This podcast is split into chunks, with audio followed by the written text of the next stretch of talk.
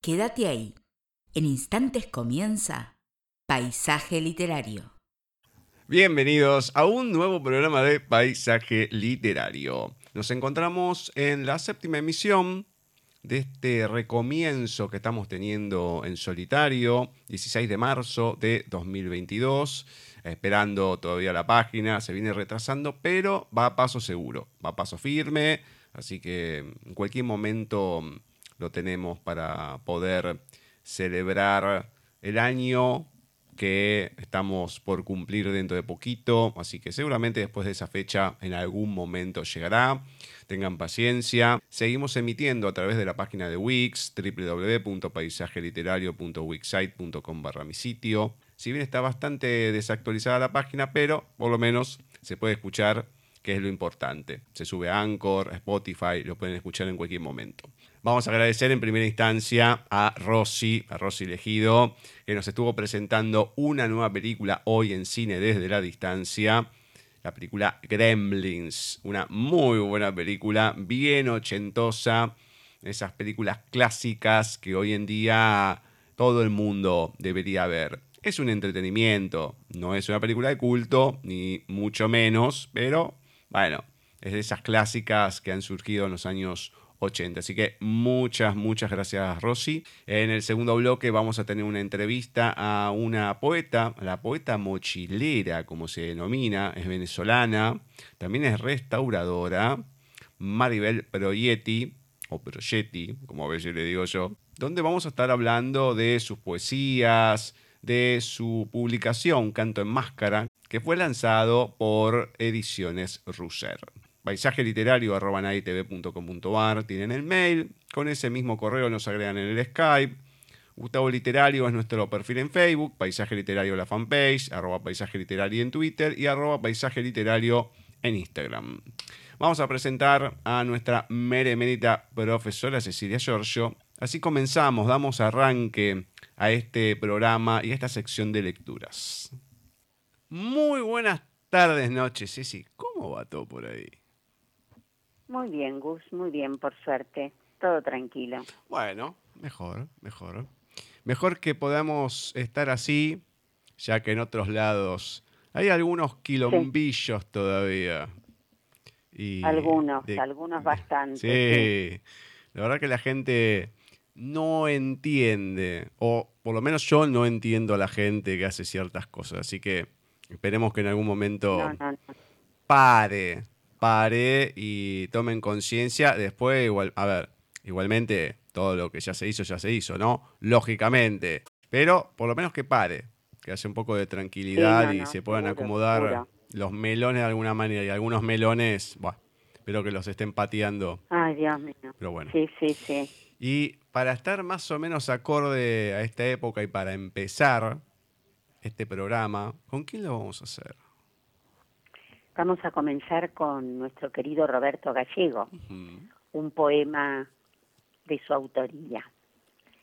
Harto de grandes acontecimientos, de que la historia se escribe en mayúsculas justo ahora. No, prefiero una guitarra y un libro y una tarde con el mar en los ojos, como mi hija, jugando a los besos contigo. Harto de conexiones en directo, de soldados caídos, de refugiados sin nombre. No, prefiero ser un día cualquiera, bala en mal estado, esa que lleva dentro una flor y se niega a la orden de matar. Ya que no aprendemos de las guerras, al menos no nos olvidemos de la paz. Roberto Gallego. Mm, ojalá. Excelente. No, muy bueno, muy bueno. Digamos que no hay nada mejor que para combatir la guerra que algo así. No es que alcance, ¿no? No es que soy tan ingenuo. Pero digamos, en vez de estar insultando al otro y demás, bueno, devolvérselo de otra manera. Pero sigo marcando lo mismo. Esperemos que mm, sea de esta forma, al estilo Roberto Gallego o de otra. Pero que lo entiendan, que lo entiendan y paren, porque en el medio, eh, digamos, hay un montón de vidas y es fácil, ¿no? Estar desde un lugar sentadito, ah, vayan ustedes. Es muy fácil hacerlo, sí. No, no, no, y mucha gente que no tiene nada que ver, que Totalmente. está muriendo. Es terrible que en el siglo XXI esté pasando esto, es... No, no, no, yo no, no entra ni en mi cabeza, ni en mi alma, ni... No, no sé. Y bueno, se tienen que entretener con algo. Pasó el COVID, todo, entonces como diciendo, bueno, ¿qué podemos hacer? ¿Con qué podemos joder? Y bueno, vamos con esto y a seguir gastando plata. Pero bueno, esperemos que la gente lo, lo entienda. Vamos ahora a ver qué nos comparte Flavia en este programa. Buenas tardes para todos los oyentes de Paisaje Literario. Buenas tardes Cecilia, Gustavo, ¿cómo están? Espero que se encuentren muy bien en este mes especial para Paisaje Literario, claro, porque ya restan días nada más para que este programa cumpla nada más y nada menos que 10 años al aire y todo gracias a los oyentes, que son los principales destinatarios de este mensaje. Estamos encontrándonos otra vez con este bloque de los textos de oyentes, este bloquecito esta joyita que tiene el programa para que ustedes puedan disfrutarlo. En esta oportunidad con una poesía de Sergio R. Aliaga Délano, titulada La poesía. La poesía es la desnudez de las letras en los versos, que respiran de la vida en su latir, para vestir el alma que se alimenta y bebe de la nobleza de la pluma, que es en su humildad la voz del poeta, que danza con los paisajes de sus sinfonías llamadas poesía, en sus hojas vírgenes que esperan hacerle el amor con el aroma de su tinta. Sergio R. Aliaga Délano. Con esta linda poesía, nosotros cerramos este bloque, los dejamos como siempre en compañía de Gustavo y Cecilia y será hasta la próxima semana. Gracias. Qué linda poesía de la poesía, precisamente. Qué Exacto, sí, lindo, sí. ¿eh? Qué, qué linda metáfora, qué linda manera de describir, de hablar de la poesía en sí. Lindo, lindo, me gustó, me gustó. Sí. A mí me gustan mucho los las poesías que hablan de la poesía, ¿no? Como un metalenguaje. Exacto. La desnudez de las letras en los versos. Muy lindo. Muy la voz del poeta. Muy lindo. La verdad que gracias a Sergio y obvio gracias a Flavia. Exactamente, exactamente. Le agradecemos a los dos. Hermoso texto y hermosa lectura. Así que muchas, muchas gracias. ¿Y con quién continuamos? Continuamos con Blas de Otero, poeta español, nacido un 15 de marzo de 1916. Es uno de los representantes de la poesía social de los años 50. Demócrata convencido, que bueno, entre paréntesis, luchó durante toda su vida contra el franquismo. Uno de los poetas más conocidos de él es Pido la paz y la palabra, que es el que vamos a compartir ahora. Pido la paz y la palabra. Escribo en defensa del reino, del hombre y su justicia. Pido la paz y la palabra. He dicho silencio, sombra, vacío, etcétera. Digo del hombre y su justicia, océano pacífico, lo que me dejan. Pido la paz y la palabra. Pido la paz y la palabra de Blas de Otero. Mm, qué lindo. Excelente, Sí, hermoso, muy conocido. Breve, conciso, pero Totalmente. muy bonito. Y ojalá que en algunos lugares lo entiendan. Ah, Se ponga en práctica. Sí, sí, sí. totalmente. Muy bien. Vamos ahora con Bani, que nos tiene algo especial. No es algo tan corto, pero vamos a ver, se los dejo para que lo vayan descubriendo. Lo que me pasa es que no consigo andar por el mundo tirando cosas y cambiándolas por el modelo siguiente solo porque a alguien se le ocurre agregarle una función o achicarlo un poco. No hace tanto, con mi mujer, lavábamos los pañales de los críos, los colgábamos en la cuerda junto a otra ropita, los planchábamos, Los doblábamos y los preparábamos para que los volvieran a ensuciar. Y ellos, nuestros nenes, apenas crecieron y tuvieron sus propios hijos, se encargaron de tirar todo por la borda, incluyendo los pañales. Se entregaron indiscrepulosamente a los desechables.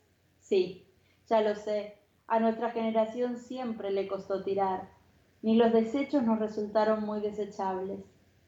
Y así anduvimos por las calles guardando los mocos en el pañuelo de tela del bolsillo. Yo no digo que eso era mejor.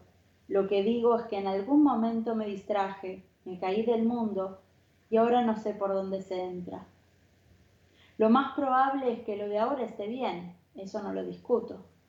Lo que pasa es que no consigo cambiar el equipo de música una vez por año, el celular cada tres meses, el monitor de la computadora todas las navidades o el televisor cada año. Es que vengo de un tiempo en el que las cosas se compraban para toda la vida. Es más, se compraban para la vida de los que venían después.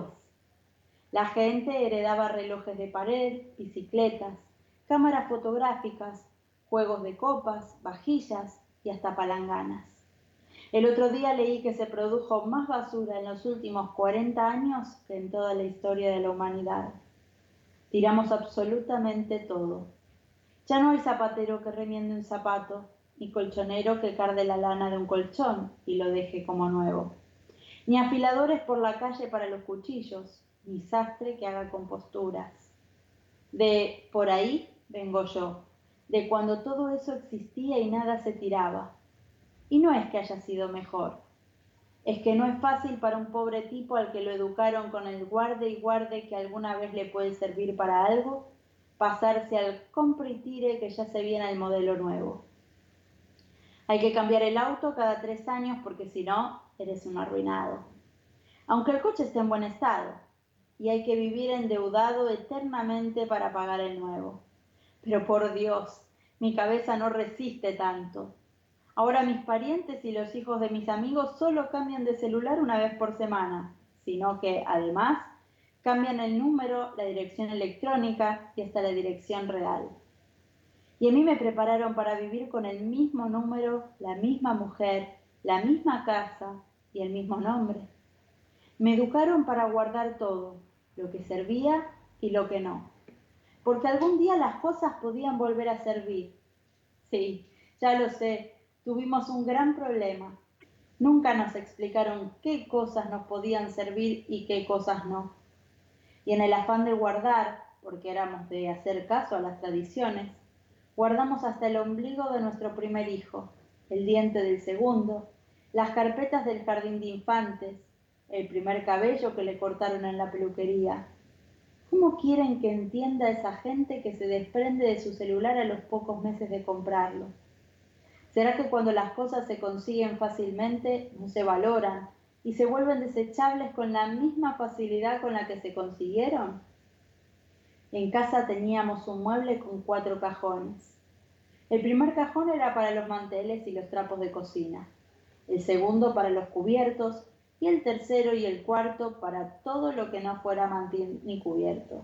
Y guardábamos. Guardábamos hasta las tapas de los refrescos, los corchos de las botellas, las llavecitas que traían las latas de sardina y las pilas. Las pilas pasaban del congelador al techo de la casa, porque no sabíamos bien si había que darles calor o frío para que vivieran un poco más. No nos resignábamos a que se terminara su vida útil en un par de usos las cosas no eran desechables, eran guardables. Los diarios servían para todo, para hacer plantillas para las botas de goma, para poner en el piso los días de lluvia, para limpiar vidrios, para envolver. Las veces que nos enteramos de algún resultado leyendo el diario pegado al trozo de carne o desenvolviendo los huevos que meticulosamente había envuelto en un periódico de almacenero de barrio. Y guardábamos el papel plateado de los chocolates y de los cigarros para hacer adornos de Navidad, y las páginas de los calendarios para hacer cuadros, y los goteros de las medicinas por si algún medicamento no traía el cuentagotas, y los fósforos usados porque podíamos reutilizarlos estando encendida otra vela, y las cajas de zapatos que se convirtieron en los primeros álbumes de fotos. Enderezábamos los clavos para reutilizarlos después. Y los mazos de naipe se reutilizaban aunque faltara alguna, con la inscripción a mano en una sota de espada que decía, este es un cuatro de bastos. Los cajones guardaban pedazos izquierdos de broches de la ropa y el ganchito de metal. Con el tiempo aparecía algún pedazo derecho que esperaba su otra mitad para convertirse otra vez en un broche completo. Nos costaba mucho declarar la muerte de nuestros objetos y hoy, sin embargo, deciden matarlos apenas aparentan dejar de servir. Y cuando nos vendieron helados en copitas cuya tapa se convertía en base, las pusimos a vivir en el estante de los vasos y de las copas. Las latas de durazno se volvieron macetas, portalápices y hasta teléfonos. Las primeras botellas de plástico se transformaron en adornos de dudosa belleza y los corchos esperaban pacientemente en un cajón hasta encontrarse con una botella. Y me muerdo para no hacer un paralelo entre los valores que se desechan y los que preservamos. Me muero por decir que hoy no solo los electrodomésticos son desechables, que también el matrimonio y hasta la amistad son descartables, pero no cometeré la imprudencia de comparar objetos con personas. Me muerdo para no hablar de la identidad que se va perdiendo, de la memoria colectiva que se va tirando, del pasado efímero, de la moral que se desecha si de ganar dinero se trata. No lo voy a hacer. No voy a mezclar los temas, no voy a decir que a lo perenne lo han vuelto caduco y a lo caduco lo hicieron perenne. No voy a decir que a los ancianos se les declara la muerte en cuanto confunden el nombre de dos de sus nietos, que los cónyuges se cambian por modelos más nuevos en cuanto a uno de ellos se le cae la barriga o se le sale alguna arruga. Esto solo es una crónica que habla de pañales y de celulares. De lo contrario, si mezcláramos las cosas, tendría que plantearme seriamente entregar a mi señora como parte de pago de otra con menos kilómetros y alguna función nueva. Pero yo soy lento para transitar este mundo de la reposición y corro el riesgo de que ella me gane de mano y sea yo el entregado. Eduardo Galeano. ¡Qué asco, Dios mío! ¡Qué feo! ¿Por qué? Lo de los mocos, dejate de hinchar. Eh, bueno, pero si era cierto. Está bien, pero. Todo lo que dice Galeano es palabra de Dios, diríamos. Pero evita lo de los mocos. Decirlo de otra manera. Los mocos. Lo hemos vivido, Gus. lo hemos vivido. No, totalmente. Nos guste o no. A ver, puedo dar fe. Tengo gente conocida no voy a dar nombres, ha pasado alguna vez acá por el programa y por otros lados, que tenían una Siam, una heladera Siam.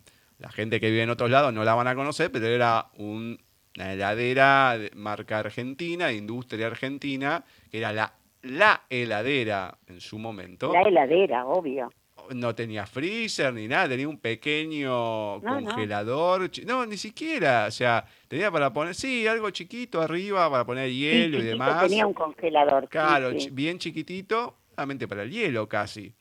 Eh, Obvio, sí, sí, nada más. Un armatoste eh, clásico porque tenía una manija larga con una bocha arriba. Larga que se...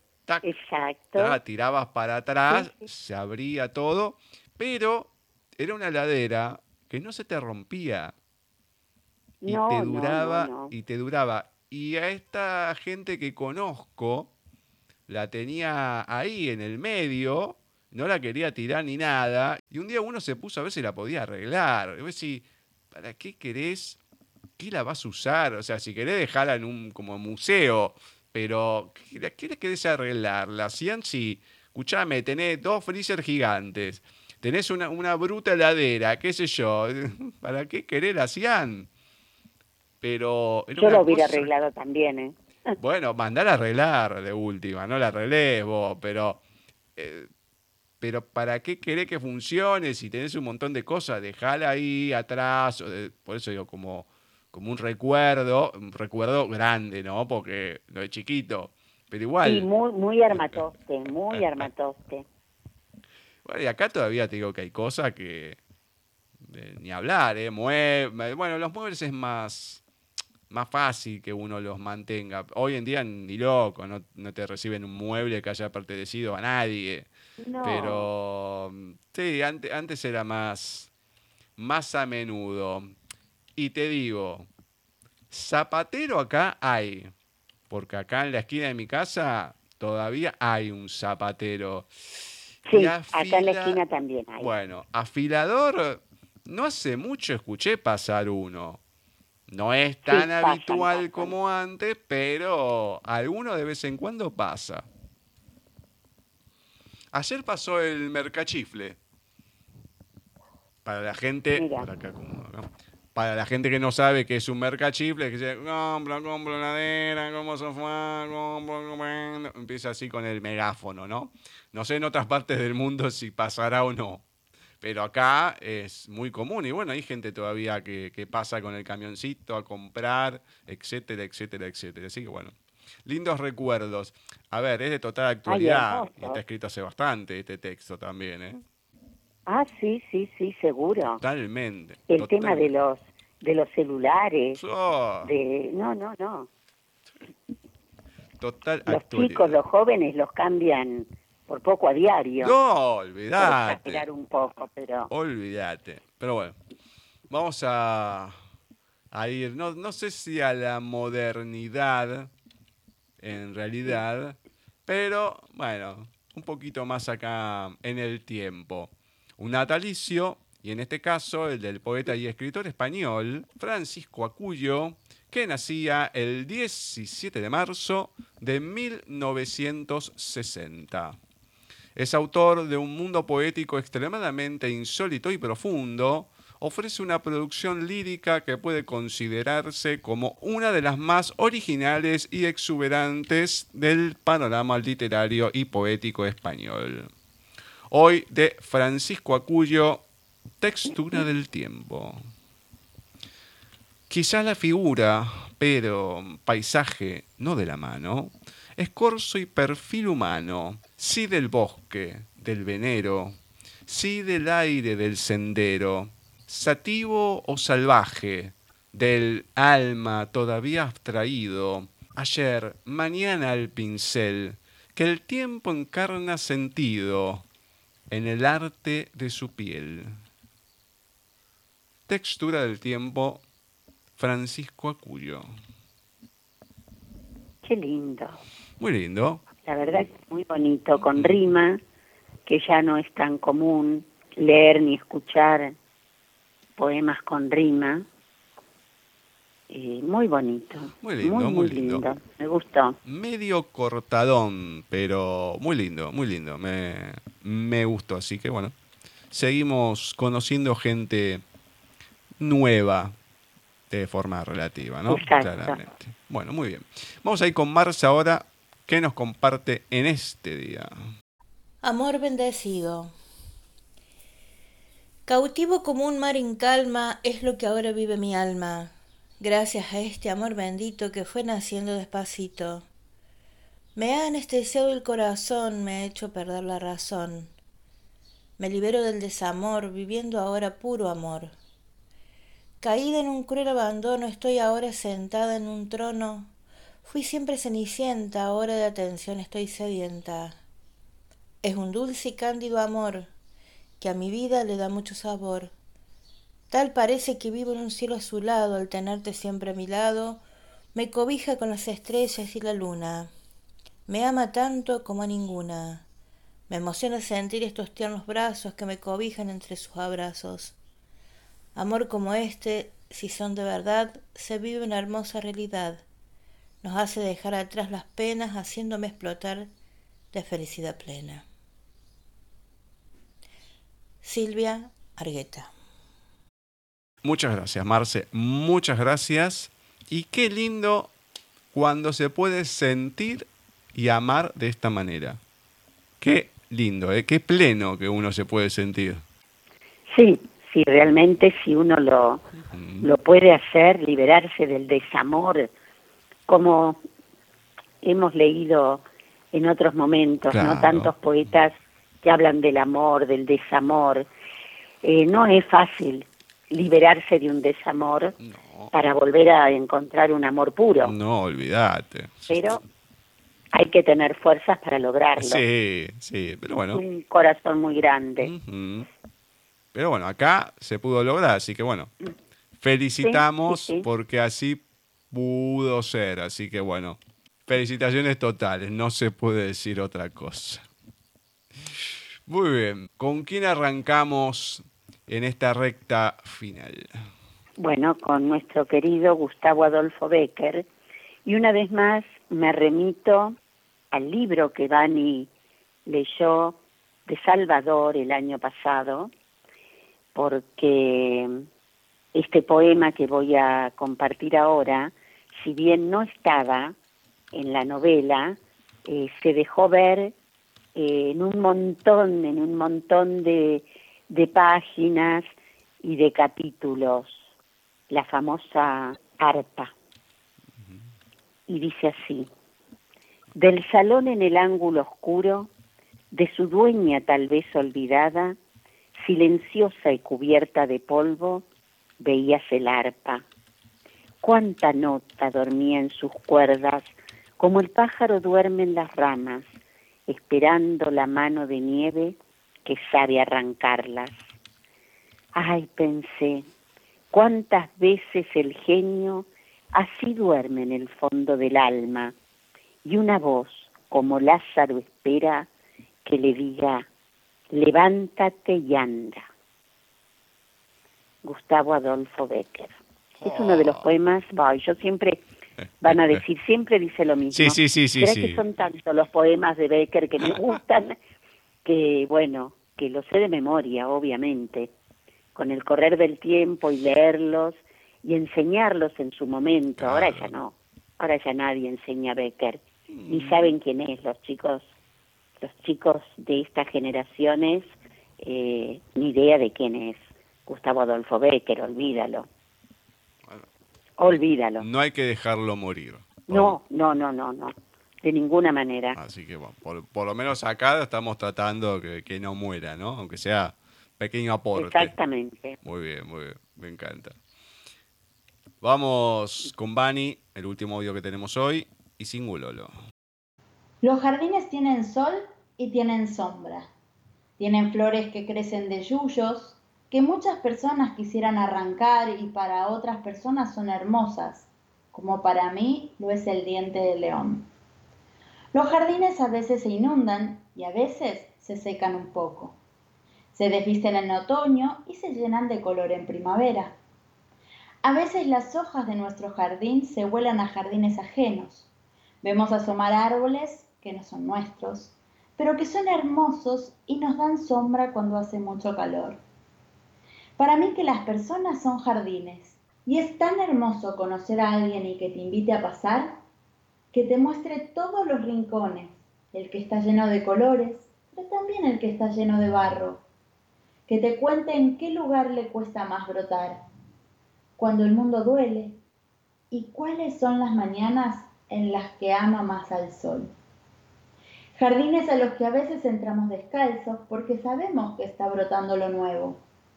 Otros donde contemplamos árboles firmes y añejos llenos de sabiduría.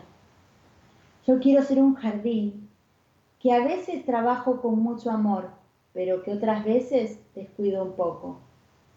Y cuando eso pasa, siempre hay alguien que me ayuda a regar de nuevo.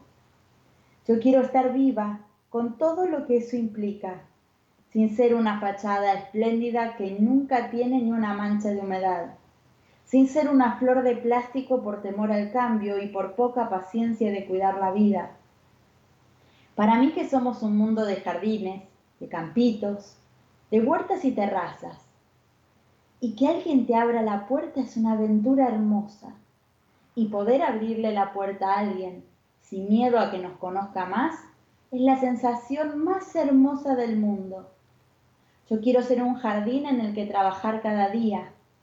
No quiero ser una plantita que teme mostrarse o no sabe pedir ayuda cuando se seca. Yo quiero ser un jardín y que si alguien me pide un hijito de suculenta, sepa que puede llevarse dos. Sin Muchas gracias, Vani. Muchas gracias. A Cintia también.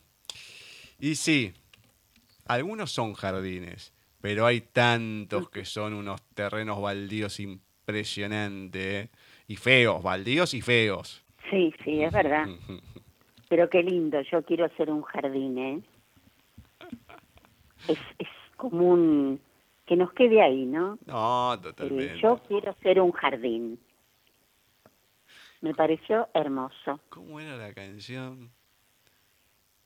Quiero ser bombero. Ay, no me acuerdo cómo No. era. Ay, no me acuerdo, porque cantaba mi tía una canción vieja. Me sale el tono un- una, una canción de Chayanne, que no es así, ¿no? Pero no importa. Yo quiero ser bombero, me parece que era. Bueno, no importa. Ya me, ya me voy a acordar. ¿Con quién finalizamos? Finalizamos con nuestro querido Adolfo Barrera de Alta Gracia y un texto más de Palmeritas. Pensá en cosas lindas, difícil mientras se acerca una aguja al centro del brazo, algo que tengas muchas ganas de hacer y ese olor a alcohol. ¿Qué pediste para los reyes? El algodón suave que al pasar frío por la piel hace temblar. ¿A dónde vas a ir de vacaciones? Las preguntas traidoras de las enfermeras de buena voluntad. Vuela un mosquito. Está volando un mosquito.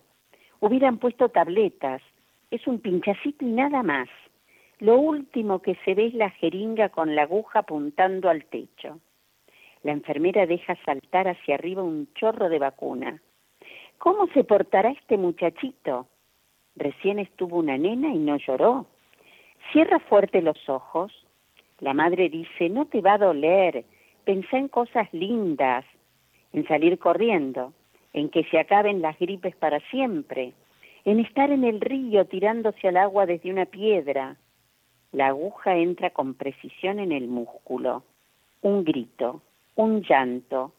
No es para tanto, dice la enfermera. Ya está, ya está, dice la madre. Pero no está nada.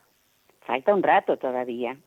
Si te portás bien, la mamá te va a comprar un helado, agrega la enfermera sin autorización. Ya está, ya está. Y la aguja que sale. De nuevo el algodón frío. Sostené vos, dice la enfermera. Apretá fuerte. ¿Pensaste en cosas lindas? ¿En qué? Palmeritas de Adolfo Barrera.